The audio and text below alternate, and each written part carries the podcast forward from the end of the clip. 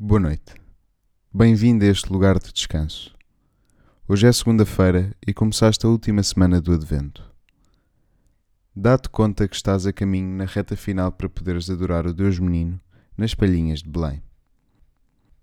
O Evangelho de São Lucas conta que Maria, já grávida, se pôs a caminho, dirigindo-se apressadamente à montanha em direção a uma cidade de Judá para visitar a sua prima Isabel.